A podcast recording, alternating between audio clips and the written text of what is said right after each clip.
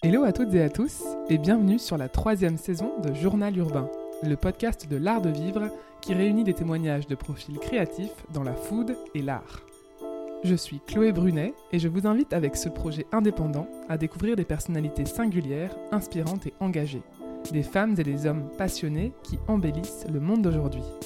Ici, le beau et le bon riment avec passion. Salut Noémie et Flora, bienvenue sur le podcast. Salut. Salut. Alors aujourd'hui, on va parler déco, scénographie, aménagement, mais surtout vintage, local et seconde main. Il y a quelques mois, vous lanciez Bureau Bien Vu, un studio de création de décors avec comme objectif le local et le réemploi, tout en anticipant l'après via la revalorisation des matériaux. Mais on va également profiter de ce moment pour découvrir qui vous êtes, Flora et Noémie, les valeurs qui vous animent et ce qui fait votre singularité. C'est parti? C'est parti. On y va. Alors, est-ce que pour commencer, peut-être vous pouvez vous présenter chacune votre tour pour qu'on entende aussi vos voix et qu'on puisse euh, vous identifier par la suite, à la fois votre rôle dans le studio, mais aussi euh, qui vous êtes au quotidien, Flora et Noémie, euh, en dehors de ce projet? Donc, euh, bah, moi, je suis Noémie. euh, je, je suis la moitié du duo. euh, j'ai 34 ans. J'habite à Paris. À l'origine, euh, avant bien vu, j'ai euh, plutôt un parcours lié à l'industrie musicale. Euh, j'ai plutôt travaillé dans la partie synchro, donc tout ce qui est musique à l'image. Et puis en parallèle, j'ai monté une association à l'époque qui proposait des dîners-concerts. Donc l'idée c'était de lier musique et sens du goût et de proposer ça sous un format de soirée au public avec l'objectif d'immerger euh, les personnes euh, dans, nos thématiques euh, pour des soirées spécifiques.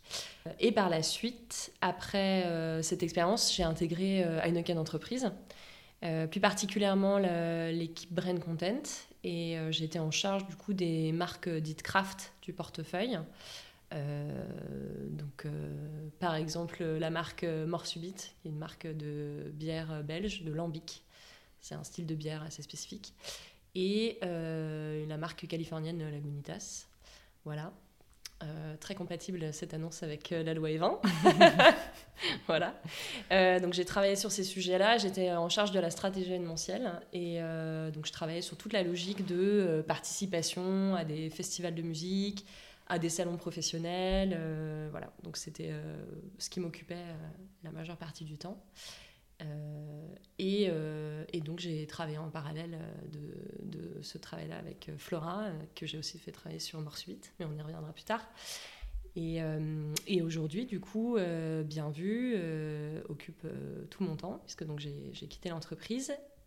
et je suis plutôt en charge donc de la partie production dans nos projets de décor en réemploi. Donc concrètement, d'aller sourcer nos partenaires qui sont engagés dans cette démarche-là, euh, de voir ce qui se fait dans, dans l'éco-conception quand il y a du décor sur mesure, enfin voilà, tous ces sujets-là que je trouvais passionnants. Et qui est la Noémie euh, du quotidien, en dehors de Bien Vu Comment tu te définirais? Comment peut-être tes amis te définiraient? Bonne question. Euh, Sinon, je peux demander à Flora Ouais, comment elle te décrirait. Et tu feras de même pour Flora Non, je, je voudrais entendre sa réponse d'abord. Très bien, on va comparer. Euh, alors, on- j'ai déjà entendu, il y a des gens qui disent que je suis plutôt solaire. Euh, ça m'est déjà arrivé qu'on me dise ça. Donc je, un- prends plutôt un compliment. Ouais, je trouve que c'est plutôt sympa. Donc je vais garder solaire. J'aime bien ce, ce mot.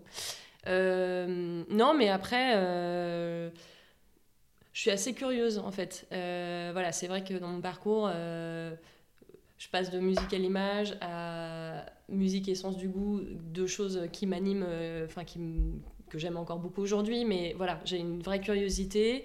Euh, pour des sujets qui me tiennent à cœur, qui me parlent, et, euh, et je pense que c'est un mot qui me définit bien aussi. Et puis après, euh, j'aime bien, euh, j'aime bien explorer des choses, j'aime bien me marrer, euh, voilà. Très bien. Flora, tu confirmes tout ça? Ouais, ouais, ouais, je confirme. Je confirme. Je dirais aussi euh, assez battante euh, et assez euh, dynamique. Je dirais que ça, ça caractérise bien euh, Noémie. Toujours partante aussi. Toujours Merci. partante pour tout. pour euh, à peu près, euh, ouais, à peu près toutes les expériences. Donc ça rejoint euh, exactement ce qu'elle vient de, de dire. Et, euh, et voilà, c'est déjà, c'est déjà pas mal. D'accord. bah Ouais, écoute, c'est pas mal. je, je te laisse te présenter, Flora, à ton tour. Ben, moi, c'est Flora, donc euh, je m'occupe de la partie euh, création. Euh, et en fait, j'ai un double master design graphique art plastique que j'ai vraiment mené de front donc après, mes, après mon bac. Euh, et c'était euh, assez important pour moi parce que euh, j'ai commencé en fait par des études d'art plastique parce que je savais pas du tout ce que je voulais faire en sortant du bac, du design, de l'archi, je savais pas trop. Donc j'ai choisi ce cursus là et c'était très chouette parce qu'il y avait autant de théorie que de pratique. Et ça, j'ai adoré. En fait, j'aimais aussi beaucoup la théorie, histoire du cinéma, histoire de l'architecture, philosophie de l'art. Tout ça m'a beaucoup plu, en plus de la pratique. Et quand même, à un moment donné, en fait, c'est mon, prof de peinture de l'époque qui m'a poussé vers le graphisme et qui m'a dit Ah, mais tu as vraiment quand même un style graphique, euh, tu devrais en faire quelque chose. Euh, et, euh, et c'est assez amusant parce qu'il me, il me voyait faire de l'édition même. Et en fait, c'est ce qui s'est produit ensuite. J'ai pas, j'ai pas commencé par ça, mais il avait, il avait quand même bien vu les choses, c'est le cas de le dire. Et, et donc, je me suis je me suis orientée vers le graphisme, j'ai fait les beaux-arts de Rennes, mais j'ai continué mon cursus art plastique aussi. Euh, en parallèle. Et euh, ensuite, je, je, suis arrivée à Paris pour euh, finir mes études. J'ai fait un post-diplôme en graphisme digital à l'EPSA, c'est l'école d'art graphique de Paris. et ensuite, j'ai commencé tout de suite à travailler. Vraiment, j'ai été diplômée en juin et euh, mi-juin, et euh, le, genre le vendredi et le lundi, euh, j'allais travailler en agence événementielle parce que j'avais commencé déjà pendant cette dernière année à faire des missions dans cette agence. Donc j'ai jumpé directement là-dedans, pas de répit. Et j'ai passé un an dans cette agence. Ça m'a beaucoup appris. J'ai appris à travailler vite. Donc ça, c'était bien parce que quand on est étudiant, quand même, très souvent, on est un peu lent, il faut le dire. Et puis moi, j'étais lente. Euh, donc ça, c'était super. Par contre, ça m'a, en, toute honnêteté, sinon ça m'a, ça m'a pas vraiment plu. Euh, j'avais fait beaucoup de stages dans le secteur culturel et du coup, c'était euh, à l'opposé, en fait, quand même, en dehors du fait d'apprendre à, travailler vite. Sinon, c'est vrai que j'aimais pas trop les sujets, enfin voilà, ça m'intéressait pas trop. Et heureusement, grâce à ces stages que j'avais fait précédemment, euh, j'ai pu me mettre à mon compte parce que très rapidement, le petit réseau que je me suis créé euh, m'a proposé de travailler en freelance. Donc en fait, j'avais fait mes stages dans le secteur culturel, donc dans des ateliers qui travaillaient pour des théâtres, euh, des festivals, etc. Et, en fait, ces freelance ou ces employés qui travaillaient dans ces... Il y avait les, deux statuts qui travaillaient dans ces studios, m'ont proposé de faire euh, le graphisme des sites internet de festivals, de, de théâtre, etc. Donc ça m'a permis de me mettre à mon compte, de me lancer. Et, euh, ensuite, euh, voilà, on en est là, on en est là aujourd'hui. Alors ensuite, j'ai fait beaucoup de choses. J'ai commencé par le secteur culturel, on l'a compris, mais après, j'ai mis un pied dans l'édition, justement. j'ai réalisé plusieurs guides de voyage pour les éditions des arènes. Euh, j'ai fait des livres liés à l'écologie aussi, au voyage. Euh, j'ai travaillé pour des agences de pub aussi à un moment donné. Euh, et c'était intéressant, je vais être honnête. franchement, c'était c'était encore une autre façon de travailler qui m'allait pas forcément, mais en tout cas, je regrette pas. Pareil, j'ai appris à, travailler différemment et c'était très enrichissant. Et, ensuite, j'ai j'ai commencé à travailler en 2018 pour la marque de prêt-à-porter Aigle, euh, pour laquelle je me suis retrouvée à dessiner des décors de vitrine, toujours en freelance. Et, euh, et c'est là, que j'ai commencé à mettre un pied dans tout ce qui est scénographie mmh. et pas seulement direction artistique et illustration. et donc c'est de ça dont on peut parler aujourd'hui, c'est ça qui nous amène à Bien Vu. Et alors, qui est Flora en dehors de Bien Vu? Euh, pour les autres ou pour moi? Les bah, deux À toi de voir. Euh. Euh, bah, moi, je pense que quand même, ce qui revient souvent, c'est le mot sensible. Je pense, c'est vrai que je le suis et j'assume, j'assume entièrement. après, je pense que j'ai réussi à en faire une force, en fait. Donc ça, c'est assez cool. Je l'ai compris assez tôt et ouais, même avant mes études. Enfin voilà. Et ce truc d'hypersensibilité. Alors, euh, enfin, le mot est galvaudé parce que c'est vrai qu'aujourd'hui on n'en peut plus. Il y a même des magazines sur l'hypersensibilité, donc euh, c'est vraiment un truc très très très chiant. Mais je le prends au sens vraiment de, on va dire, aller un peu plus sensible que la norme. je capte beaucoup les, les, émotions chez les gens. Enfin, tu vois, je, je, je, sais assez vite si quelqu'un, quand quelqu'un passe la porte, s'il va bien, s'il va pas bien, si. Et ça, en fait, j'ai réussi à m'en servir ben, pour, pour créer. Donc ça, ça c'est assez cool, du coup. Euh, je le gère mieux en plus euh, aujourd'hui, euh, le trop plein d'émotions, de mm. trucs.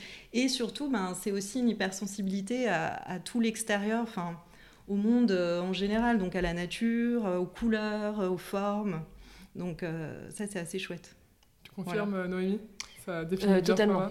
totalement. Mais je rajouterais aussi que Flora, c'est une personne déterminée en fait. Elle lâche pas du tout. Oui, c'est vrai que et, euh, et, ça compte. ça compte. Surtout quand on monte une boîte. Hein. Ouais, ouais, mais alors ça, c'est le truc qu'on sort souvent en entretien. Euh, enfin, des trucs un peu, euh, je suis déterminée, voilà. Bon, mais en vrai, c'est, ça se vérifie quoi, en fait, dans, nos projets, mais dans la vie, en fait. Je trouve que dans sa manière de, de gérer les choses et tout, elle, moi, elle me, à chaque fois, elle me, elle m'épate en fait. Je suis toujours épatée de ce truc de non, non, on lâche pas allez. Euh, et en fait, ça, je trouve que ça donne même de l'énergie, mm. en fait, d'être avec des personnes euh, qui sont comme ça. Euh, ça nourrit aussi quand. Enfin voilà, moi je, je sais que je me nourris de l'énergie des, des, personnes avec qui je travaille.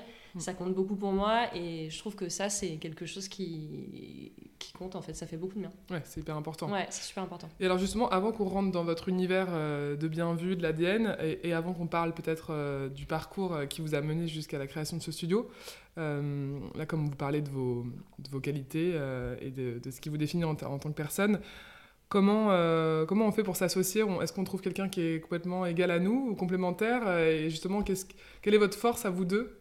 Ouais, c'est une super question. alors, je pense qu'il faut, en tout cas pour ma part, je trouve ça super de s'associer avec quelqu'un qui n'est pas comme soi, mhm.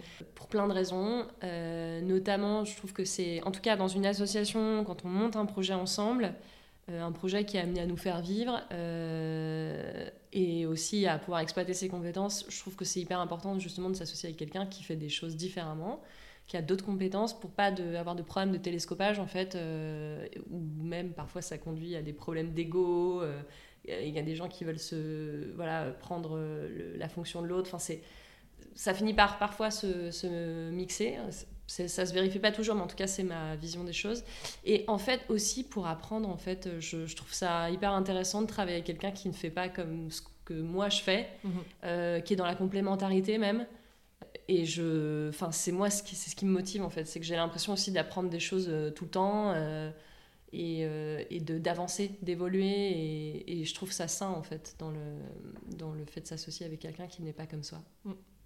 Oui, je suis assez d'accord. Et euh, en plus, moi, je, pour le coup, j'avais testé avant euh, Bien Vu. Je, je m'étais associée avec une amie qui était aussi DA. D'accord. Et bah, on s'est vite rendu compte que c'était pas une bonne idée.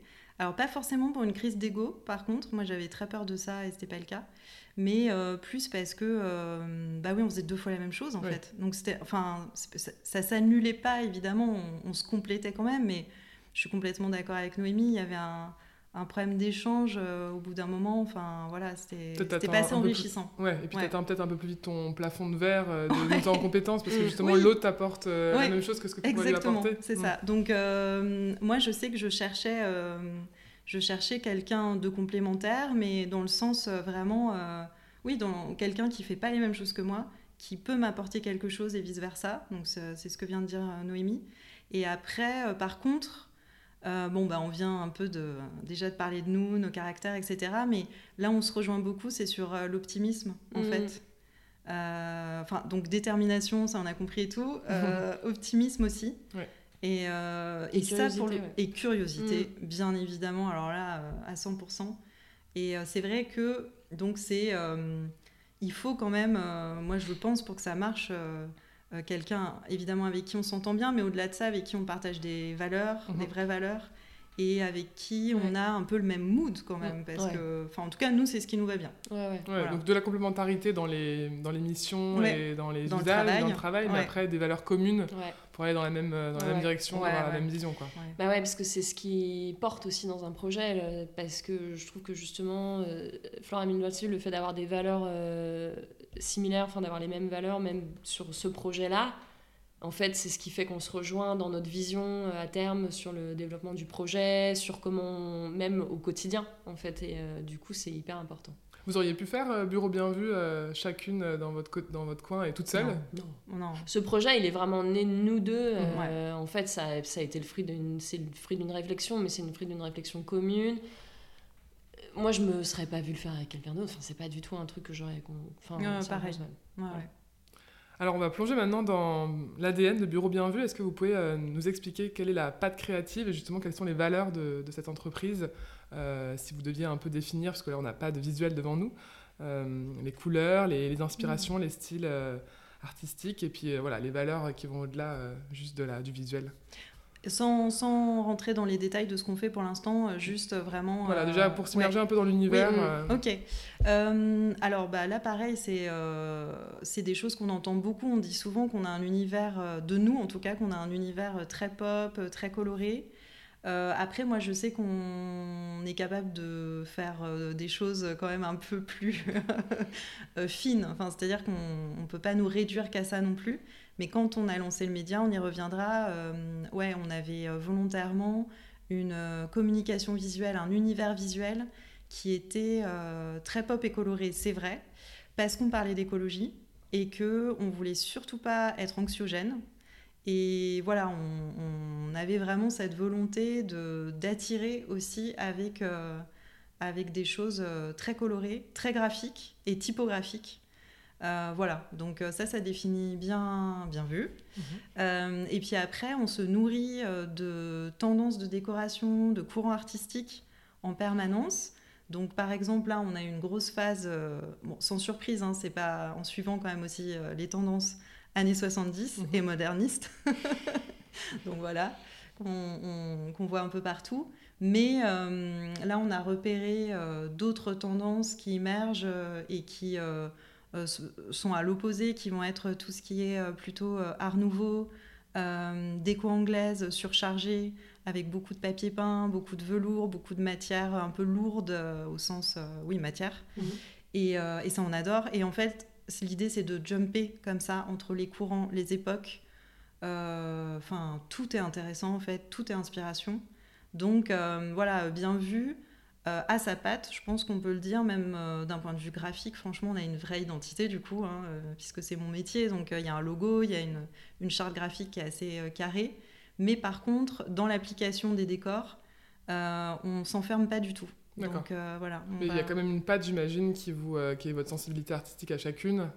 Justement, là, tu viens de citer quelques mouvements artistiques. Tu m'as pas cité le, euh, le, le minimalisme suédois. Ah si aussi. Vous Ah ouais, moi Aussi, je, je pense Mm. que pareil, c'est ce qui nous rassemble, c'est qu'on est hyper ouverte. euh, D'accord. Donc, en euh, fonction après du projet et de- ouais. de- du besoin du client, vous pouvez vous adapter. Et... Ouais. Oui, en- oui, oui, oui. Ouais. Alors, en apportant euh, la touche bien vue, Mhm. euh, ça c'est sûr. Et la touche bien vue, alors oui, ok, en fait, euh, je vois ce que tu veux dire. Euh, je pense que, je sais pas si tu es d'accord, Noémie, mais elle est graphique, Mm. forcément. Ouais. C'est-à-dire qu'on fait du Ouais, décor. Mais on va toujours euh, se débrouiller pour qu'il y ait du graphisme, Mm. euh, de la signalétique, Ouais, de ouais. l'illustration. Euh, voilà, c'est pas juste de l'ameub- de l'ameub- euh, j'allais dire l'ameublement, non pas du tout, de Non, l'aménagement. l'aménagement, ouais. pardon. Ouais, ouais, carrément. Euh, c'est pas juste de l'aménagement, on va toujours là dans tous nos projets, on a toujours apporté des touches graphiques, donc c'est peut-être ça qui C'est nous votre petite signature là, Ouais. qui Ouais. peut déjà vous euh, distinguer d'un. Ah bah autre, complètement, euh, ouais ouais. Ça fait partie euh, des piliers en fait de, de Bien Vu et c'était aussi tout l'idée de monter euh, le studio, c'est que il y avait cette préoccupation euh, liée au réemploi euh, justement et surtout au devenir des, décors parce que c'est parti de là à l'origine. Euh, mais aussi l'idée c'était comment est-ce qu'on allie nos compétences respectives et aussi l'envie de voilà de mettre en avant toute cette partie créative qui était super importante et qui nous plaisait parce que parce que voilà et, et c'est vrai qu'on a aussi commencé comme ça quand ce que je disais tout à l'heure, on y reviendra, mais Flora, elle a travaillé avec moi sur d'autres projets quand j'étais chez Heineken, et il y avait déjà, je trouve, dans cette notion de décor, ce côté illustration, euh, graphisme. Donc du coup, c'était déjà hyper présent en fait. Et en fait, on, a, on s'est dit, bah, c'est exactement ça euh, qu'on veut aussi appliquer euh, dans nos projets. Donc, donc voilà. Mais c'est vrai qu'il y a la patte bien vue pour être aussi reconnaissable et être bien vue, identifiée, qui est une, une identité bien propre à nous, qui est notre projet. Mais par contre, voilà, c'est vrai que dans le cadre de l'activité du studio, forcément, on s'adapte aux clients et aux univers qui vont être retenus pour des projets spécifiques. Et donc là, on a bien compris donc, dans, dans quel contexte vous êtes rencontrés toutes les deux. Quel constat vous avez fait à l'époque qui vous a mené euh, du coup à démarrer bien vu dans vos quotidiens professionnels à chacune euh, Voilà, comment, comment a démarré euh, le, la, graine de bien vu plus tard Qu'est-ce que vous disiez bah, En fait, ça a été un déclic et, et c'est un lieu qui symbolise ça, c'est la réserve des arts. Donc pour ceux qui connaissent pas, c'est un, un lieu qui est à la fois à Pantin et à Marseille. Euh, c'est une association qui euh, collecte euh, des décors dans le secteur culturel et maintenant la mode. Et quand on a visité ce lieu en 2019, franchement, ça a été, ça a été une claque. Mm. Vraiment. alors, il faut resituer. Hein. c'est vrai que c'était avant Covid, etc. on commençait à, parler écologie, mais par exemple, l'écologie au travail, ça se limitait quand même au tri des déchets. Mm. et voilà quoi. C'est vraiment on partait de là. Euh, les gobelets en plastique par des tasses. Et à peine. ouais, ouais. Et encore donc, par des euh, Donc là, c'était en fait, on a visité ce lieu et on mm. s'est dit, ok, on a compris le principe du réemploi. Et on s'est dit, ok, on peut vraiment créer à partir de l'existant, c'est possible. Et il faut qu'on fasse bouger les choses à notre échelle. Et vraiment, le, le, le... à l'époque, on se disait, on a envie de travailler autrement. C'était ça un peu. Mm. Euh, euh, le claim. Enfin, on a, Après, on a retravaillé la com et on a affiné ça. Mais je me rappelle que c'était travailler autrement, différemment et mieux, en fait. Mm. Voilà. Et donc vous avez toutes les deux eu ce constat un peu chacune dans votre coin et après vous l'êtes partagé, non? Oui, on, était euh, ensemble. On a fait la visite ensemble. On a fait la visite ensemble et c'est vrai que... Dans le cadre du coup d'un projet euh, Dans le cadre du coup d'un projet pour lequel... donc en fait, moi je travaille sur cette logique de, de ce qu'on appelait en interne le kit event. Donc en fait l'idée c'était de déployer un petit dispositif euh, qui avait vocation à du coup aller sur des salons professionnels et euh, des festivals. Et euh, le challenge, c'était aussi d'avoir quelque chose qui soit réutilisable, modulable et que je puisse utiliser en toute autonomie. Mais aussi, j'avais une autre problématique parce que je travaillais sur une marque qui était un peu considérée comme surannée, enfin, enfin voilà, qui était, qui était un peu à remettre au goût du jour. Euh, et qu'il fallait dépoussiérer. Et donc, euh, j'avais aussi ce challenge-là de comment concrètement je traduis cette, euh, la modernité de cette marque, la nouvelle modernité de cette marque, dans un petit dispositif qui a vocation à bouger dix fois par an mmh. et que, voilà, que rien ne parte, on va dire, à la benne. et c'est comme ça qu'on a commencé à travailler ensemble en fait sur ce projet sur Mort Subite. Et donc, parce que toi, du coup, Flora, tu faisais euh, tout le, la, toute la DA de, ouais, la Céno. Ouais. De la Céno, Donc en fait, on a commencé à travailler sur ce, sur ce projet-là et c'est au fur et à mesure qu'on a commencé à se poser des questions parce que euh, bah voilà, on, dans ce projet, il y avait euh, une partie où c'était du mobilier chiné, il y avait une partie qui était faite sur mesure à partir du bois de réemploi, parce qu'on avait trouvé du coup un, mm. un partenaire qui est encore aujourd'hui euh, un partenaire, mais en gros qui a, qui a, su nous proposer une structure autoportante à partir du bois de réemploi. Et à l'époque, je pense que ça se faisait pas plus que ça. Euh, et donc, en fait, on s'est aussi rendu compte que c'était possible quand même. On l'a testé en fait avec ce projet. Complètement. Mais avant justement d'avoir cette euh, idée d'utiliser des, des, matériaux de réemploi, quel, constat vous faisiez justement sur euh, les scénographies de festivals typiquement qui sont temporaires? C'était quoi le problème avec euh, Bah en fait, euh, moi de mon côté, comme je travaille avec des agences événementielles, au final, quand je demandais, on va dire, et même en interne, je pense qu'il y avait, il y avait sur la partie, on va dire RSE des événements, c'était quand même assez limité, c'est-à-dire qu'il fallait mettre les poubelles de tri.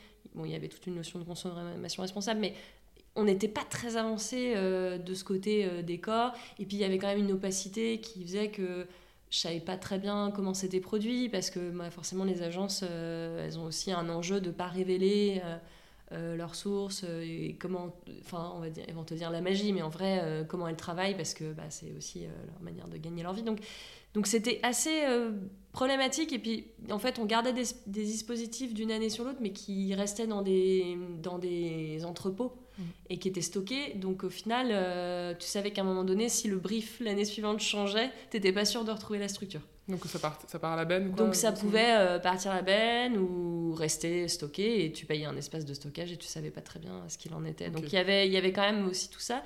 Et j'assistais aussi, je m'étais inscrite à une une euh, formation à l'époque sur justement la, la RSE, les, des événements. Et en fait, je suis ressortie avec pas rien, quoi, pas de mm. solution concrète. Donc il y avait, y, avait, y avait tout ce truc-là, moi, que j'avais commencé à... C'est ce qui m'a conduit, en tout cas, dans cette réflexion-là, de bah, finalement, les décors, euh, on en fait quoi, euh, à part quand c'est à la benne ou éventuellement incinéré, quoi. alors, donc, une fois que vous avez eu fait cet événement avec cette scénographie... Mm avec des matériaux de réemploi. Quelle a été la suite pour vous deux? Du coup, vous vous êtes dit, OK, il y a quelque chose à, faire. Euh, par où on, démarre ensuite? Ouais, bah, Oui, c'est exactement ça. On, bah, donc, du coup, on a, on a eu l'idée de bien vu, mais on a tout de suite su que ce serait d'abord un média. Parce mm. que euh, on n'était pas prête à Noémie à, lâcher son job de mm. l'époque mm. encore. Euh, et moi, j'étais freelance, ça marchait bien. Euh, donc voilà, c'était un peu notre side project, on va mhm. dire, pendant trois ans. Mais par contre, on avait identifié le fait de, de, vouloir parler de ça, de vouloir occuper le terrain pour pouvoir lancer ensuite notre studio. Donc ça, on savait déjà, mais on a vraiment pris notre temps. Mhm. Et, et puis, ben, il faut encore resituer les choses, c'est-à-dire qu'on a lancé le média en février 2020. 15 euh, jours avant la pandémie mondiale. bon timing. Super timing. Donc euh, voilà, mais... Après, c'était peut-être un bon timing, puisque justement, on était en demande de, contenu euh, pour s'occuper. Oui, alors c'est vrai, c'est pour ça qu'on n'a pas lâché l'affaire. Au contraire, c'est juste qu'on s'est réadapté tout de suite. Bon, on avait déjà deux portraits qui étaient prêts à être publiés, mais quand même, notre idée, c'était d'aller voir les gens, de faire du reportage photo et de faire de longs portraits en texte et de longues interviews. Donc euh, c'est vrai que voilà, ça devenait plus compliqué. Mais c'est pas grave. En fait, on a du coup, on s'est remise en question. On a fait des newsletters. On a fait des petits formats vidéo. On est venu assez vite à la vidéo. On demandait aux gens, ça se faisait beaucoup. Hein, on n'était mm. pas les seuls, mais on demandait aux gens de se filmer et nous envoyer. Euh, on envoyait des questions. On faisait des questions-réponses un peu ping-pong euh, comme ça. Donc on a publié ça. Et puis en fait, quand même très vite, on a eu le droit de sortir à nouveau. Je me rappelle qu'en juin 2020, quand même, on est parti à Nantes. Mm. Donc, euh, et on s'est tout de suite dit, ok, dès qu'on a le droit de, de, sortir, de partir, par contre, on sort de Paris. Et euh, voilà, on a exploré Nantes, on a exploré Lille, on a exploré Marseille. Pendant euh, ces trois ans et ces deux ans de, de pandémie, pas pandémie, enfin pandémie, mais Entre du coup, deux confinements, on s'organisait en fait. on se dépêchait de booker en disant allez vite visite. Et pourquoi ces trois villes-là? Alors euh, Nantes parce que euh, du coup euh, Noémie vient, vient de là et il y avait un terreau qu'elle connaissait bien mm. donc c'était intéressant. Lille parce qu'en en fait on avait identifié un chef qu'on voulait absolument interviewer qui est Florent Laden dont on adore la démarche et qui nous a dit ok et, que, et donc on y allait. Mm. Et Marseille bah, parce que voilà on, pareil on sentait qu'il y avait vraiment quelque chose à faire donc on y allait en fonction des gens euh, qu'on avait envie de rencontrer, tout simplement, qu'on avait identifié. Et dès qu'ils nous ont dit OK, euh, mm. on y allait. Et alors, donc, qui, sont, ces personnes euh, Qu'est-ce qui les réunit? Bonne question. Bah, ce qui les réunit, en fait, c'est ce qu'on disait au départ, c'est ce, fait de travailler autrement, donc de partir en fait de, de l'existant et aussi d'exploiter euh, cette notion de territoire euh, qui est propre à chacun parce que voilà l'idée c'était aussi de, ça c'est le cet aspect local en fait qu'est-ce qu'on fait de des savoir-faire euh, de, sa région et comment on travaille autrement les choses en partant de l'existant. Donc ça c'est un peu le, le, fil conducteur et c'est ce qui nous a amené en fait voir ces personnes et c'était hyper intéressant parce qu'en plus c'est ça enfin entre un chef euh, une, euh, une euh, artiste tisserande, enfin voilà, tu pourrais dire a priori pas de points communs et tout, mhm. mais au final tu trouves quand même des voilà ce fait de réutiliser ce qu'on a déjà, des savoir-faire qu'on réhabilite mais qu'on fait différemment. Enfin voilà, y a... tout ça, ça nous attirait en fait. Et à la fin, quel était le but du, du média pour vous et pour, pour les auditeurs et pour les, C'était vraiment de s'intéresser au processus créatif qui est propre au réemploi, en fait, qui est quand même de partir de l'existant et qui est un processus inversé, en fait. on aime bien dire ça, mais c'est vrai, c'est ça va à l'encontre de ce qu'on apprend en école d'art, en école de graphisme, de design. C'est que euh, au lieu d'avoir une idée et ensuite de trouver comment l'appliquer, comment la réaliser, en fait là c'est l'inverse. Il faut faire une sorte d'audit ou en tout cas euh, analyser euh, quels sont les matériaux existants et aussi penser tout de suite à l'après. être sûr qu'on ne va pas se lancer dans une production déraisonnée. Que... Voilà. Et donc tout ça, en fait, ça nous intéressait beaucoup avec Noémie. Vraiment, on était curieuse de savoir euh, comment euh, tous ces créateurs géraient ça. Comment ils faisaient en fait pour, euh, pour gérer ce processus créatif inversé. Et puis parce qu'on se doutait bien aussi qu'il y avait des galères par rapport à ça, que ça devait pas être un long fleuve tranquille. Donc on avait envie aussi qu'ils nous racontent ça et que les gens découvrent tout ça. Parce mm. que, encore une fois, à l'époque, bah, en fait, il n'y avait pas tant de médias que ça sur l'écologie et surtout, enfin en tout cas sur l'écologie créative. Mm-hmm. Euh, cet angle-là n'était pas tant abordé que ça. Maintenant, il y en a, enfin, depuis, il y en a eu plein, et tant mieux. Mm. Mais euh, ouais, l'angle, sous l'angle de la création, c'était pas, pas beaucoup mis en valeur. Et, euh, et c'est ça qui nous intéressait beaucoup. Et est-ce qu'il y a des choses qui vous ont surprise quand vous êtes allé à la rencontre de ces personnes, justement dans, leur technique, dans leur processus créatif de, réemploi, d'utiliser donc des matières existantes, si je comprends bien, pour recréer quelque chose, mais tout de suite en réfléchissant à l'après et en étant capable du coup de, savoir comment ton produit va finir? Alors, soit s'il se mange, bon, bah, tout va bien, mais s'il ne se mange pas, euh, qu'est-ce qui devient euh, ensuite? Euh, Est-ce que vous avez eu des, découvertes qui n'étaient pas prévues dans vos rencontres?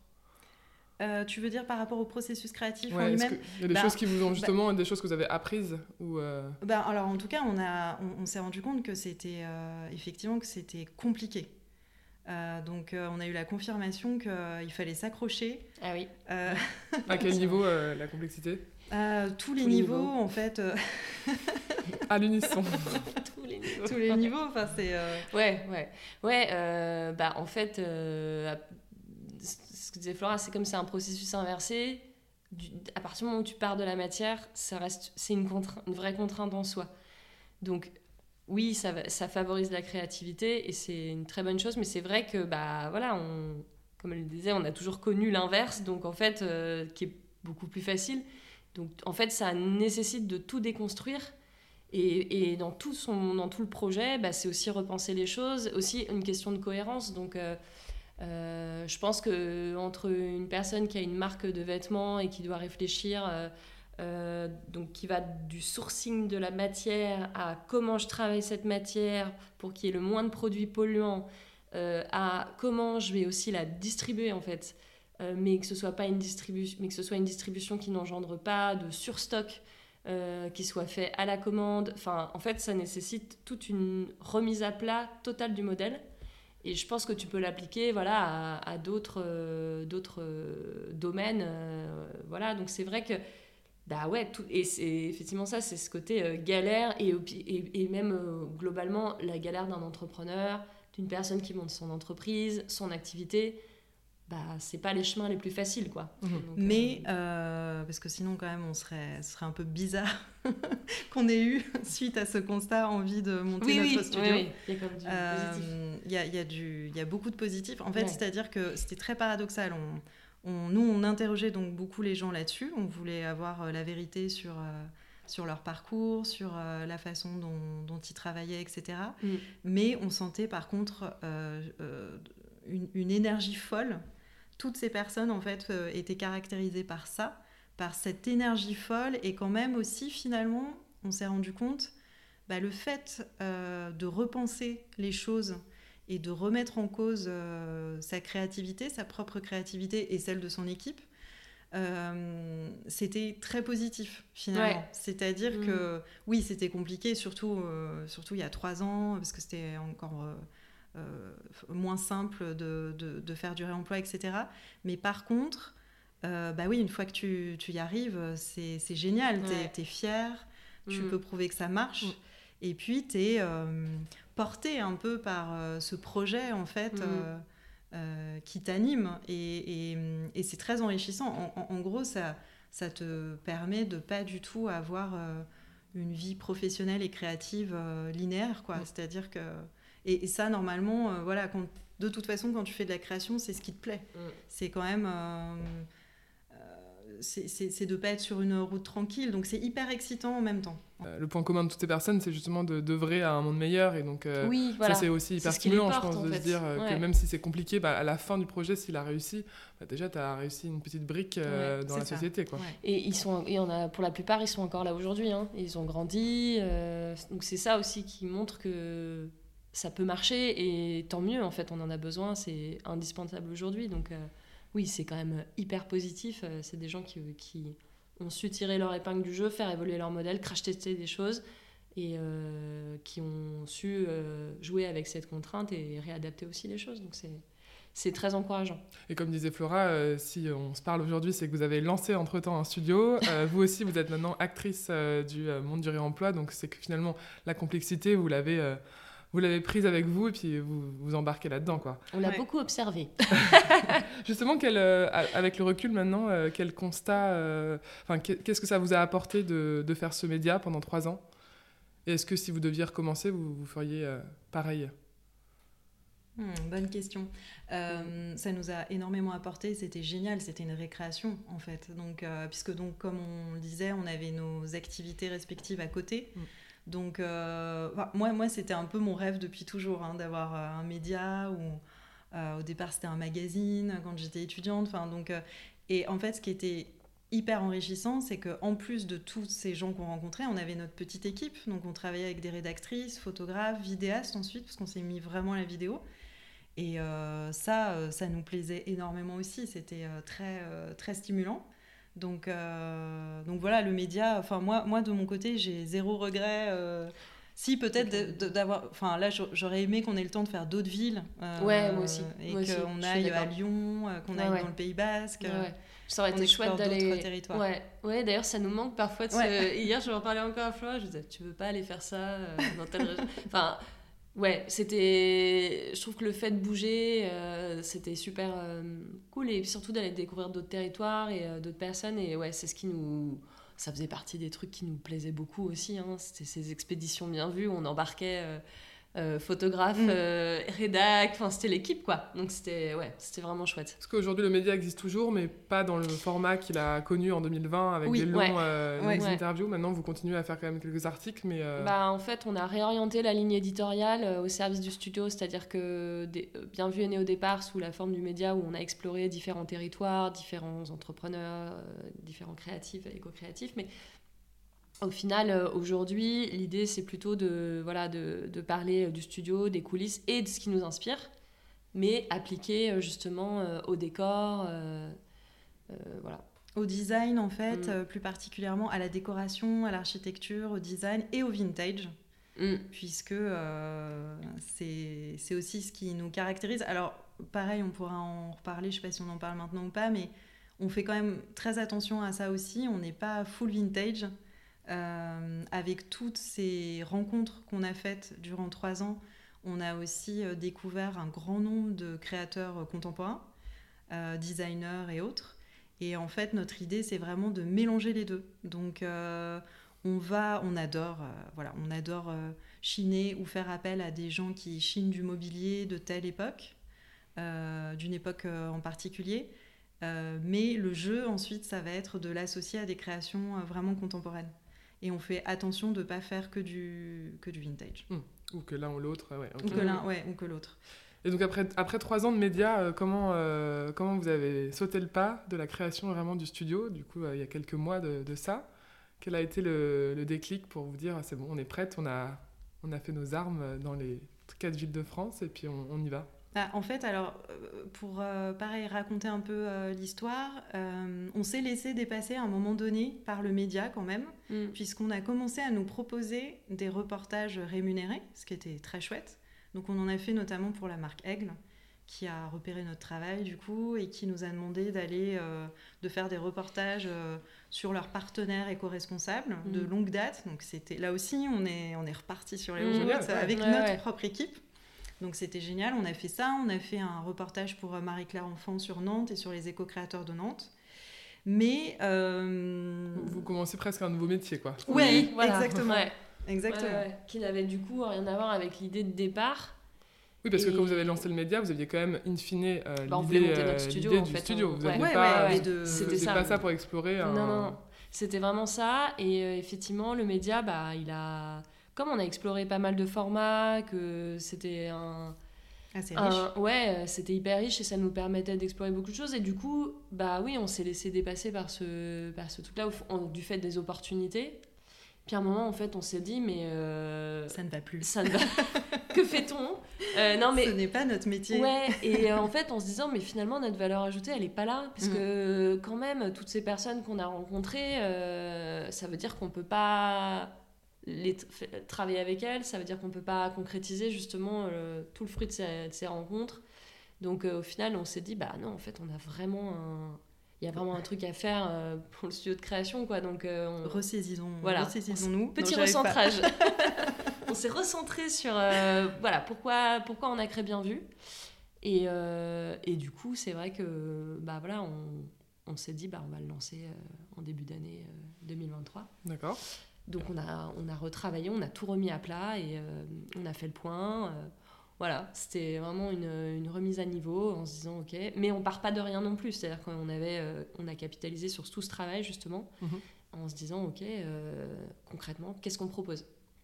Oui, parce que enfin, le but en tout cas de ce média, c'était au-delà de, de partager euh, des bonnes pratiques, c'était aussi vous de vous inspirer, Oui. de Ouais. voir ce qui se fait, ce qui ne se fait pas, qu'est-ce qu'on, est-ce qu'il y a une place pour Et nous ouais, dans le marché. exactement, de tester justement. Et en fait, on s'est rendu compte qu'il y avait de plus en plus d'initiatives très fragmentées dans plein de régions. Euh, mais que du coup, nous, ce qui était génial, c'est qu'on se disait, ben, en fait, on connaît un tel, un tel, un tel, ils font ça dans telle région. Il y a eux qui. Donc ça, c'est possible. Enfin, et du coup, tu te fais une espèce de cartographie euh, dans ta tête en te disant, bah, en fait, il y a plein de compétences dans des régions euh, hyper dynamiques. Et heureusement hein, qu'il n'y a pas que l'île de France, mais euh, donc voilà, ça nous a permis de nous dire, bah, on peut même envisager de faire des projets en dehors de, de Paris. Donc là, vous avez créé votre vivier de prestataires, euh, partenaires, fournisseurs. Ouais, Mais alors, une fois qu'on a des fournisseurs, il faut trouver des clients. ouais. Et là, comment on fait euh, quand on lance le studio Toutes les deux, là, euh, ça a été quoi votre démarche pour trouver votre premier projet?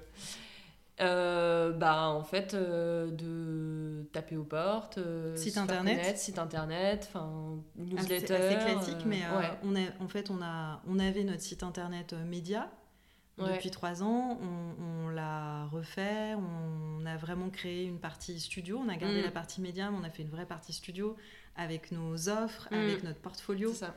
Euh, sur Instagram, on a commencé à en parler et comme on avait notre petite communauté euh, depuis le début, euh, en fait, ça, on avait un peu peur d'ailleurs. Enfin, moi, Quand on perso, l'a annoncé, ouais, euh, je ouais. me suis dit, oh là Mm. là, mais les gens vont partir en fait. Ils vont se dire, mais attendez, euh, c'est fini les C'est portraits euh, des co-créateurs. euh. Oui, parce que ça, vous l'aviez pas communiqué pas. dans le média, Non. vous, vous Euh, partez- Si, déjà si, si, si, si, si, un peu quand même. Quand on avait fait euh, les reportages pour elle, tout ça, on avait commencé à dire. euh, Vous commenciez à infuser l'idée Ouais, euh, si, si, ouais, ouais, un petit peu. On, avait même fait commencé à faire des petites newsletters où on commençait à en parler, tout Ah ça. oui, en teasing. euh, Ouais. ouais. Oui, pour pas débarquer euh, d'un jour, euh, non, du oui, jour oui, lendemain, ça passe d'un média à une vrai. entreprise. Non, Non, non, euh, non, on ça. avait commencé à préparer le terrain. Et, euh, et c'est vrai qu'on l'a annoncé sur Instagram et euh, ça a été hyper bien reçu. Ah ouais. Donc ça, forcément, Mm. ça Vous nous avez a eu beaucoup de retours Ouais. Ah ouais. Mais même en Ouais. off, euh, en MP, les gens nous envoyaient un message en disant mais c'est une trop bonne idée, euh, C'est génial. c'est exactement là euh, qu'il faut que vous soyez. Donc nous on était là. En fait, il y a une sensation de ok, c'est vraiment ça qu'il faut qu'on hyper fasse. rassurant. euh, ouais, Mm. c'est super rassurant. Trop bien. Et j'allais dire aussi, euh, le fait d'avoir fait un média, c'est hyper euh, intelligent parce que ça vous crée euh, de l'auditoire, Oui. des potentiels clients, puisque Bah, parmi les, ouais. les lecteurs, il y a peut-être des, des projets qui se sont concrétisés avec des marques. Bah, c'est Mm. ça, en fait, nos premiers clients, euh, du coup, euh, ça a été assez rapide. Dès qu'on a annoncé, euh, on a eu nos, nos premiers clients euh, dans la foulée, puisque, en fait, euh, grâce à Instagram, hein, du coup, c'était... On avait notre site internet, notre Ouais. com était rodé et tout, mais en fait, en vrai, c'est c'est venu de là. hein. Bah, la puissance ouais, de- du rayonnement que ça te donne euh, pour Ouais. lancer un projet. Et donc, c'est quoi votre, euh, vos différentes offres dont tu parlais, la Flora, et quels ont été vos, vos premiers projets? En tout cas, peut-être on peut en parler maintenant des projets que vous avez menés en 2023 jusqu'à aujourd'hui. Euh, bah, en fait, on a ah, ça c'est intéressant aussi parce que on avait une offre euh, un peu plus large euh, quand on a démarré en janvier. Bon, On Ouais. n'est que en octobre, mais quand même. Mm.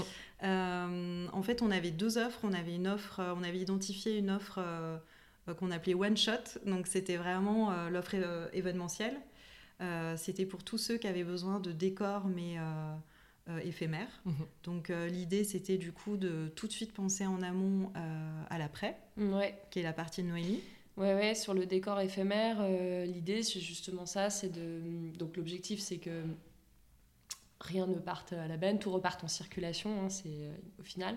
Mais donc euh, ça nécessite de réfléchir dès la conception, justement ce qui va se passer, ce qui va devenir de ces décors. Donc concrètement, on va proposer soit à partir du concept de la location, soit du et, et ou en gros du sur-mesure, mais euh, avec le principe d'éco-conception. Donc l'idée c'est justement de pouvoir réutiliser les matériaux qui vont composer ces décors euh, faits sur mesure et d'avoir identifié euh, les personnes qui vont pouvoir récupérer justement ces décors-là. Donc, donc ça nécessite un, ouais, un gros travail d'amont dès la conception. Parce que c'est là que tout se joue en fait.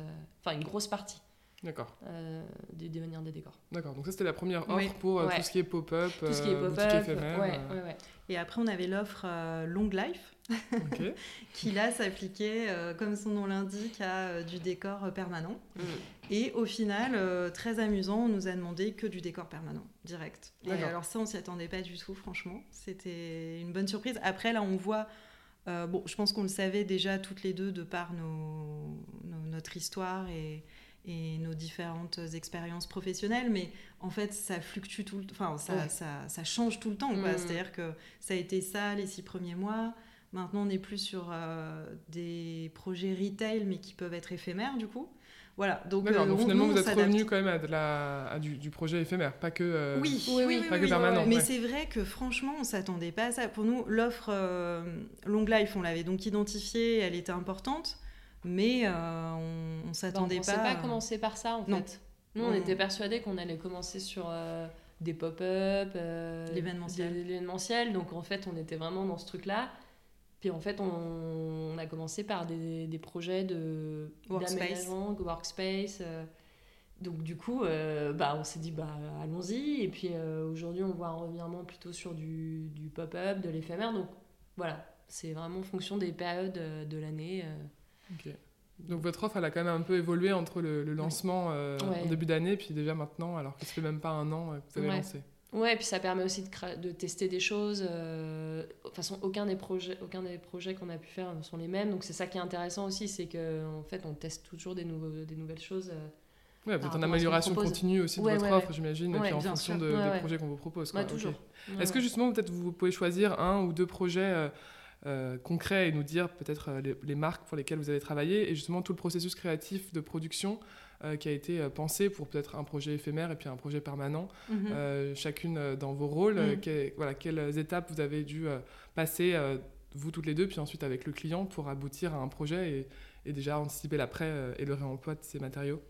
On peut peut-être parler du projet Sony. On a travaillé pour Sony Music, euh, en fait, qui nous a interrogés sur euh, une bibliothèque à destination des employés. Une bibliothèque un peu particulière parce qu'elle était pilotée par euh, le comité RSE de l'entreprise. Et en fait, l'idée, c'était de proposer que des lectures liées à l'écologie, au féminisme, à l'inclusivité. Voilà. Et, donc, ils, ils nous ont interrogés là-dessus. Ils n'avaient pas envie, ils trouvaient que ça n'avait pas de sens de faire appel à une grosse enseigne, que je ne citerai pas, de meubles.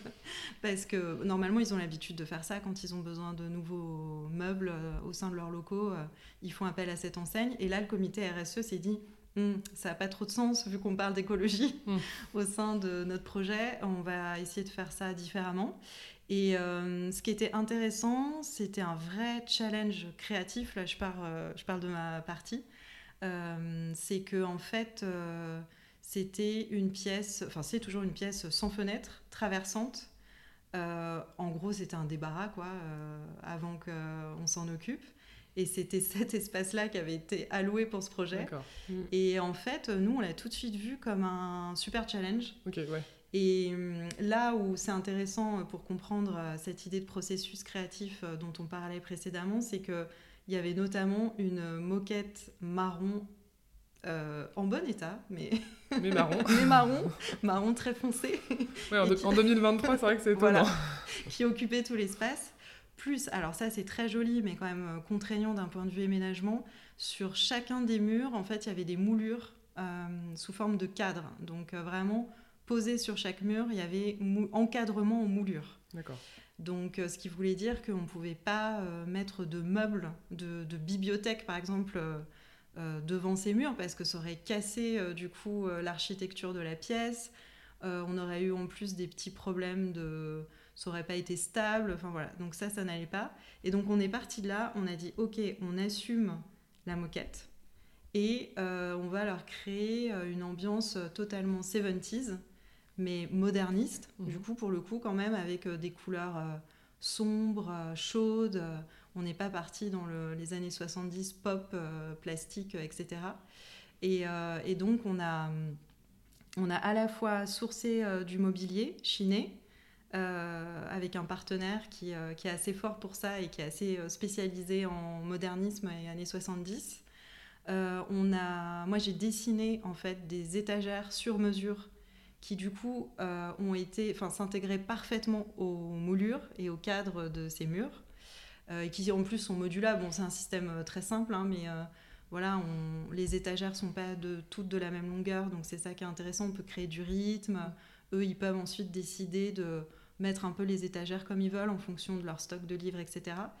Et enfin, on a aussi travaillé sur euh, une signalétique euh, très graphique. Donc, on, revient... retrouve la, signature bien vue. Voilà ce qu'on disait. Puisqu'en fait, eux, ils voulaient une signalétique euh, très classique avec des panneaux qui disaient c'est par ici, c'est par là, parce qu'ils avaient très peur, du coup, qu'on ne voit pas cette mhm. bibliothèque. Et en fait, on s'est dit que non, on allait, on allait plutôt euh, encore une fois, euh, jouer sur euh, ce lieu très traversant et donc créer à la fois une fresque quand on arrivait dans un sens, donc par les escaliers en descendant, assez monumentale créée par une artiste, avec des lettrages qui reprenaient les mots-clés forts de ce concept de, bibliothèque engagée. Et quand on arrivait de l'autre côté, en termes de circulation, donc par une porte battante, Là, on, là du coup, on, se retrouve face à un mur avec des affiches euh, vintage qui parlent de tous les sujets, encore une fois, écologie, euh, féminisme, etc. Et donc l'idée euh, un peu forte, c'est vraiment de se dire que l'illustration, le graphisme est là pour décorer, mais pas que, en fait. On est là pour faire passer des messages et même mmh. pour faire vraiment de la signalétique. Donc c'est un double usage et nous, on aime assez on aime assez faire ça. Et après, je laisse Noémie parler de la prod. Casquette sur ce projet. Euh, bah après, la prod, euh, c'est aussi le fait de pouvoir euh, mettre des compétences au service de ce projet. Donc, c'est le fait d'identifier en amont, de, de pouvoir briefer, de pouvoir suivre et de s'assurer que justement ça répond bien au cahier des charges du réemploi, de la seconde main, que a priori rien ne soit neuf dans le projet donc euh, en fait, euh, toute cette partie prod, elle n'est pas importante. Il y a aussi toute la partie chiffrage. Euh, voilà, parce que du coup, c'est quand même une part décisive forcément par rapport au, budget des, clients. Donc ça, c'est toujours... Oui, le, client forcément te, te, demande le projet avec une enveloppe as max. besoin d'arriver avec une enveloppe, donc tout chiffrage. et puis après, bah, l'installation, toute cette partie-là. Voilà. Et là, comme c'est du permanent, en fait, c'est de l'install, il n'y a pas de démontage. Donc, en fait, euh, tu es vraiment sur. Une fois que c'est livré en main, euh, on fait la visite de contrôle, euh, livraison du chantier. Et puis, voilà. Donc, ce qui est différent dans un projet éphémère où tu vas avoir plutôt une logique plus importante de, d'inventaire.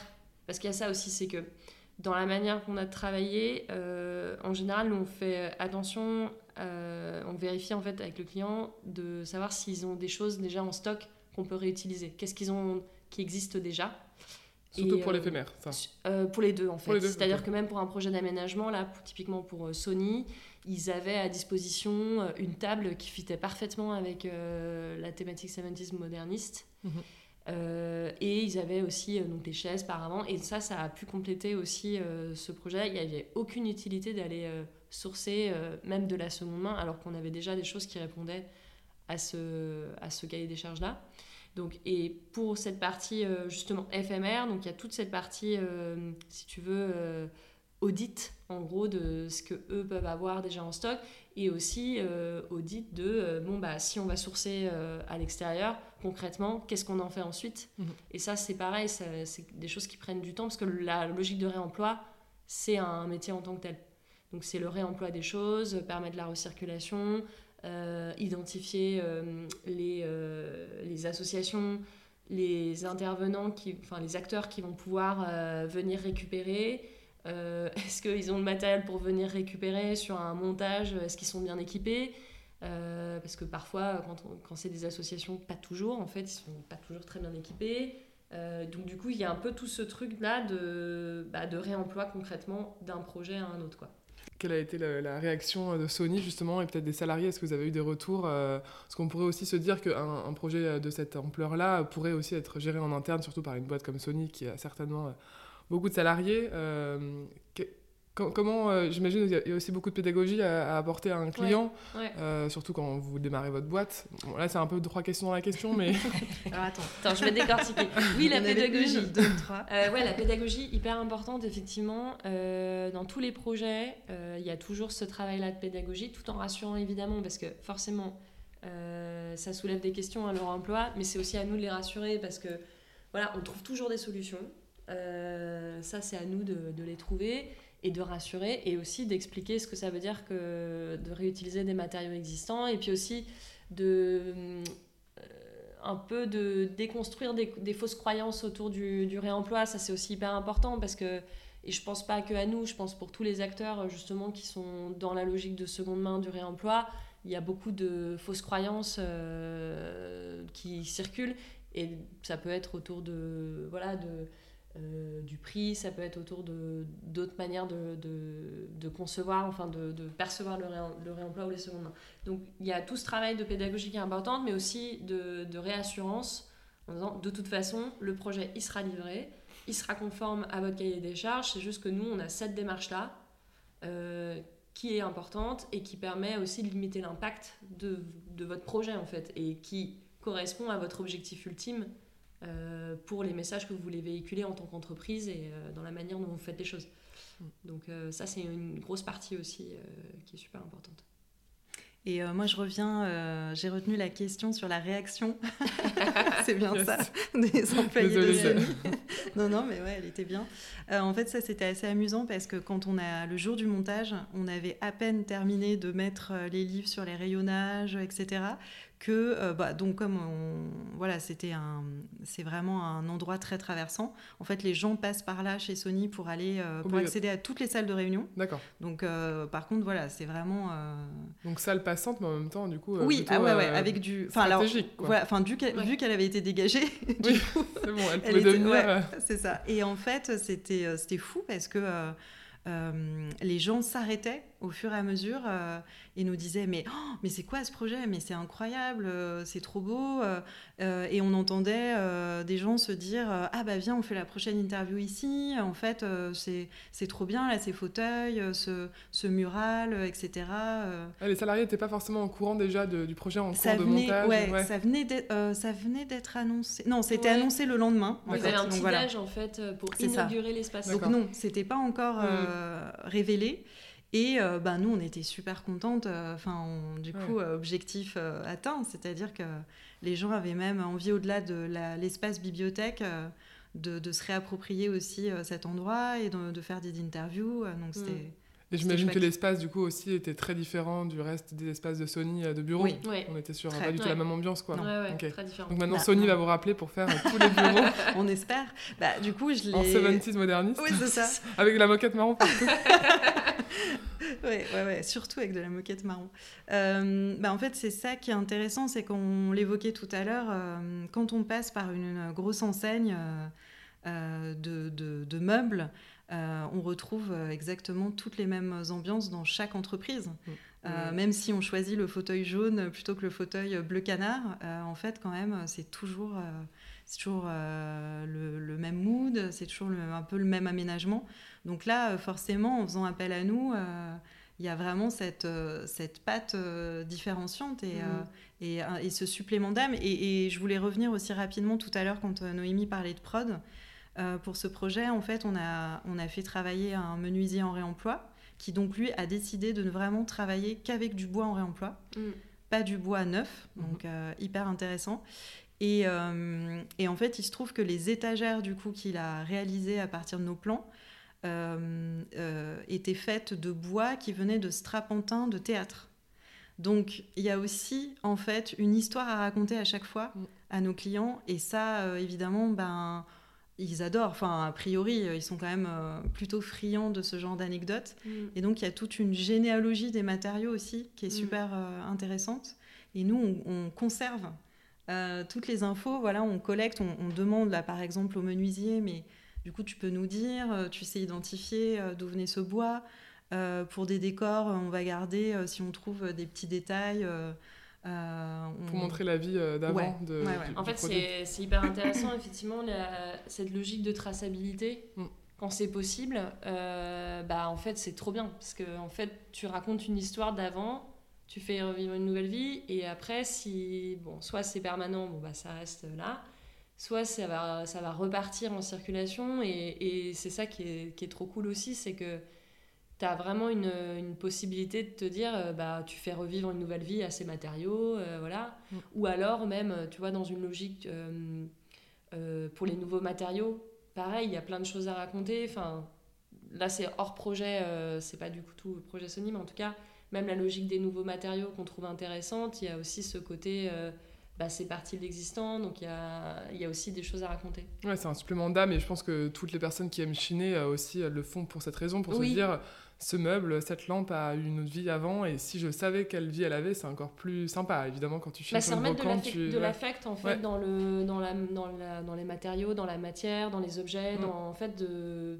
de- de- d'arrêter d'avoir ce côté euh, standardisé Mm. et, et très im- impersonnel et froid. Et là, c'est ce côté justement bah, remettre de, à contrario de la chaleur, mais surtout de, voilà, de se réapproprier les choses et, d'en- et de faire attention en fait, de se redire bah si en fait c'est important et justement euh, de, de faire attention à ce qu'on a autour de soi. Un projet comme Sony, du coup, c'est quel timing? Vous avez mis euh, combien de temps entre euh, le premier rendez-vous avec Sony puis la- la- le montage de la salle? Ouais, ça s'est fait très vite. Euh, si je me rappelle bien, on a été briefé début mars et on a livré fin avril. Donc Ouais. deux mois. Ouais. Ouais, deux mois. D'accord, avec toute la conceptualisation qui, quand même, Ouais. j'imagine, prend un certain temps Oui. et le oui, les sourcing. validations euh, aussi. Parce qu'il y a aussi les validations euh, en interne, etc. euh, c'est des grosses boîtes, donc il y a toujours des. Tu es aussi tributaire de ça, euh, Mm. globalement, dans son ensemble, euh, ça joue quoi. D'accord. Et donc là, sur cette première année, vous avez fait beaucoup justement de projets de, euh, de pièces pour des, euh, pour des entreprises, c'est ça? Pour des, Ouais, des, des- des des salles euh, ouais. dédiées? Oui, de, de, de bureaux en fait, enfin Mm. workspace. euh, ouais, c'est ça, ça pour le coup, franchement, on l'avait pas identifié Non, du tout. non. Vous seriez amené demain potentiellement à, à être appelé par une boîte pour faire l'entièreté euh, de l'aménagement intérieur et ce serait quelque chose que vous, Alors vous accepteriez? attention, nous on fait que de la décoration. Par contre, on fait pas de l'architecture d'intérieur. Ouais. Donc euh, ça c'est quand même euh, important à préciser. Euh, on peut pas faire de maîtrise d'ouvrage. euh, donc on peut travailler. Vous pouvez vous contre- associer, oui, avec Ouais, des, Oui, bien sûr. ça, on a identifié, effectivement, on connaît des personnes qui peuvent faire de la maîtrise d'ouvrage, en plus avec un cahier des charges réemploi. Donc trop bien. Que- Mais euh, voilà. Après, par contre, on a aussi notre réseau euh, d'artisans. Donc là, ça a, été, ça a été le cas pour Sony. Il fallait repeindre la pièce. Euh, donc ça, c'est possible. Évidemment, euh, on peut faire euh, des choses comme ça. Mais euh, euh, c'est-à-dire qu'on va faire travailler cette boîte, mais euh, enfin via Sony.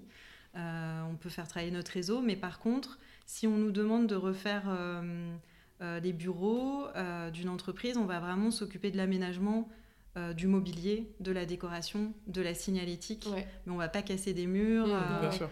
on va pas s'occuper même de l'éclairage. euh. Voilà, nous on vient vraiment euh, en touche finale. Mmh. On ne fait pas de la rénovation en ouais. tant que telle, Mm. euh, voilà. Mais euh, voilà, c'est toute la partie aménagement, euh, concept aménagement, et la meilleure partie. c'est la plus fun, c'est la plus drôle. Est-ce qu'on peut résumer en décor, en fait? Ouais, ouais, Ouais, c'est ça. C'est Ouais, du décor. Trop bien. Euh, on, va, passer maintenant aux, questions sur les bonnes adresses que j'aime bien poser pour finir euh, l'épisode de mon podcast. Ça me permet de découvrir mes invités avec leur goût en matière de food et d'art, qui sont les deux euh, thématiques du podcast. Donc, est-ce que chacune de votre tour, vous pouvez peut-être me partager des adresses dans ces deux thématiques? Alors, là on est dans le 19e, donc on va commencer par le 19e. Euh, nous, notre cantine préférée, c'est Désiré. Alors, je sais pas si tu connais. Non. Euh, Désiré, c'est euh, un fleuriste, à la base, un Mm. fleuriste qui propose des fleurs euh, françaises, filières françaises et de saison. Et euh, il se trouve qu'en plus de ça, c'est aussi un, un café. En tout cas, il y a la cantine du 19e, donc c'est un café, c'est une cantine slash fleuriste. Mais elles ont un fleuriste à côté de Saint-Ambroise. Mhm. Euh, et là, tu me disais qu'elles avaient ouvert un autre, enfin, un autre lieu euh, Dans le 14e. dans le 14e. Et euh, en fait, on adore. euh, Enfin, moi, j'y vais. je pense que si c'est pas pour aller déjeuner, je vais aller me chercher un café là-bas ou un thé et je vais repartir. C'est un peu ma balade. euh, Tu sais, parfois, quand tu veux juste aller marcher un peu et voilà, et ben j'y vais. Euh, je fais mes réunions. euh, de temps en temps, je fais des rendez-vous. euh, Enfin, bon, bref. Ouais, on fait nos rendez-vous là-bas. Ouais, Ok, Non, vous êtes- non, vous êtes des habitués. euh, ouais. Ouais, ouais, ouais. Ok. carrément. Et euh, bah, moi, je viens d'emménager dans un nouveau quartier. euh, euh, je viens d'emménager à Fédère-Chaligny. Bon, j'ai passé euh, 15 ans euh, du côté du marché d'Aligre, donc j'ai jumpé d'une station de métro seulement. donc on est pas peut sûr. dire que t'as dans un nouveau quartier Je ne sais pas. C'est un nouveau quartier que je découvre du coup. Et euh, on a une nouvelle cantine du coup avec Noémie qui s'appelle euh, Adar. Donc euh, tu, tu connais, j'ai mais- l'impression. Ouais. Euh, en fait, c'est de la c'est de la cuisine du Moyen-Orient. Donc ils sont à la fois traiteurs. Tu peux acheter des choses. Pour l'apéro comme euh, du tarama, sans doute le meilleur, meilleur tarama de Paris, euh, du houmous, euh, etc., des légumes rôtis, mais ils font aussi des formules à midi très cool, sandwich, salade et assiette riz plus boulettes de viande donc pour les non végétariens. Donc et c'est vraiment incroyable. Et en plus ils ont une partie épicerie euh, qui est folle. T'es obligé de repartir de là Mm. avec euh, des de épices, euh, Mm. Des sauces pour cuisiner, euh, enfin tout. Euh, c'est euh, ouais, c'est vraiment un, un super endroit. Trop bien. Donc Désiré et Adar. Adar, ouais, A-D-A-R. Génial. Et alors pour la partie art, là Ouais. j'imagine que vous êtes très inspiré aussi. Euh, alors, euh, du coup, euh, côté vraiment euh, bien vu, on a, euh, on a euh, deux prestats, je sais pas comment on peut appeler ça, ouais, des prestataires. euh, Partenaires, euh, on va les appeler comme ça, qu'on aime beaucoup. Il y a Quintal, qui est en fait au départ un atelier d'impression en risographie.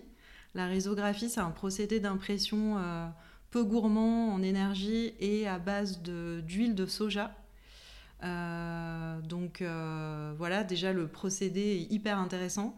Mais eux, ils ont vraiment. Il y a, plusieurs imprimeurs en risographie à Paris.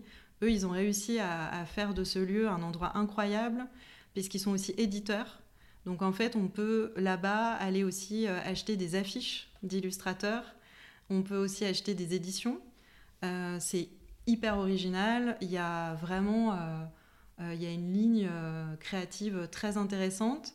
Et euh, et tu as la garantie de ne pas voir ça chez les autres. Quoi. Donc c'est Mm. c'est hyper bien. Et ce procédé en risographie, en plus, fait que c'est pas tout à fait de la sérigraphie. Enfin, alors le procédé a- est pas le même, mais en plus, mais mais il y a quand même euh, y a un supplément d'âme par rapport à de l'impression, même de la très bonne impression de qualité. C'est-à-dire qu'on peut avoir euh, des encres métalliques, on peut avoir du fluo.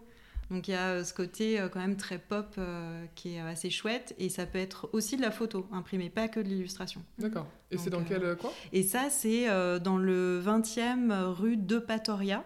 Je sais plus le numéro, mais c'est ça, Eupatoria. C'est près de Ménilmontant. Ok.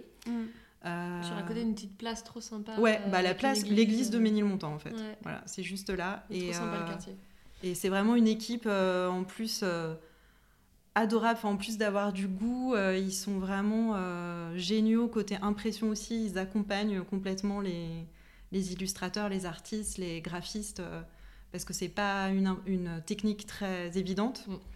Et euh, ils sont hyper patients, à Mm. l'écoute, donc Très euh, rigoureux. très bonne adresse. Ouais, Mm. Donc vous bossez avec eux par exemple, vous pour Ouais. euh, des impressions de signalétique pour vos Ouais, projets ouais, pour nos propres euh, projets aussi. euh, Enfin voilà, et on avait, on a fait un, on a fait leur portrait sur notre site. Ah, on ira voir ça. Voilà. Très bien. Et il y a un deuxième. euh, Bah, on en a parlé du coup. Euh... Sergent Pepper. Ouais. tout- Ah non, on n'en a pas parlé, c'est vrai.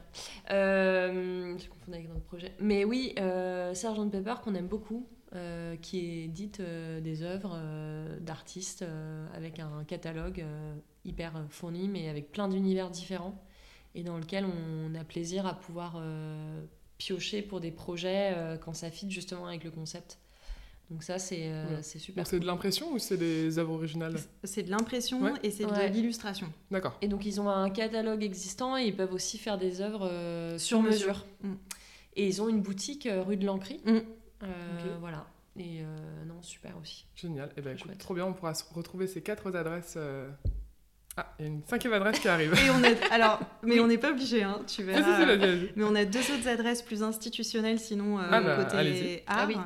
Euh, Il y a le jeu de paume qu'on aime beaucoup. Yes. Alors euh, pour euh, les initiés, c'est pas c'est pas une adresse inédite, mais on trouve que pour les personnes qui ont envie de s'intéresser à la création contemporaine, à la photographie, euh, bah, c'est une adresse euh, euh, hyper intéressante. On peut y aller les yeux fermés parce que les expositions sont toujours ultra bien. C'est très pointu, Mm. mais en même temps accessible. Et en plus, on aime bien leur démarche parce que euh, ont une démarche éco-responsable depuis 2020. En fait, là, ils ont décidé de réutiliser systématiquement leur euh, scénographie. Euh, ils ont aussi décidé de mutualiser tous les transports pour chaque nouvelle exposition pour limiter leur bilan carbone. Et quand il y a quand même de la scénographie additionnelle, hein, ça arrive évidemment, euh, tout part à la réserve des arts. Donc euh, franchement, on peut, on peut Et ça, ils, saluer en... cette démarche. ils le communiquent ou Ouais, c'est... ouais, ouais, ouais, Mm, ça y est. Ouais, ouais. Et là, j'ai regardé euh, leurs objectifs avant de venir. euh, ils vont assez loin, donc euh, ça, c'est assez chouette. euh, Peut-être un futur client euh, pour bien. Peut-être.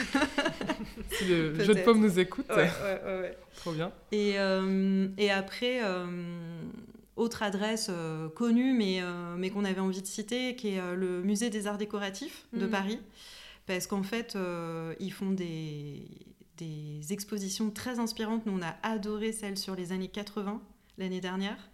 Et euh, c'est vrai que, en tout cas, nous, pour euh, notre domaine, euh, c'est vraiment l'endroit où aller parce que Pour s'inspirer, ouais. pour s'inspirer, on Mm. redécouvre des époques d'un point de vue de, de l'ameublement, du graphisme, du stylisme. À chaque fois, c'est très complet. Ouais. Et je me dis que ouais, c'est peut-être une adresse auquel les Parisiens pensent pas tout de suite dans les Mm. grosses institutions, tu vois, genre il y a- le Louvre, il y a Mais c'est super accessible et, Et, l'expo euh, est super bien traitée. donc, C'est vraiment euh, génial. C'est une vraie balade en fait euh, à travers le, du, enfin, du temps, mais des évolutions justement des courants et, euh, et en fait ça, ça parle à tout le monde. Mm.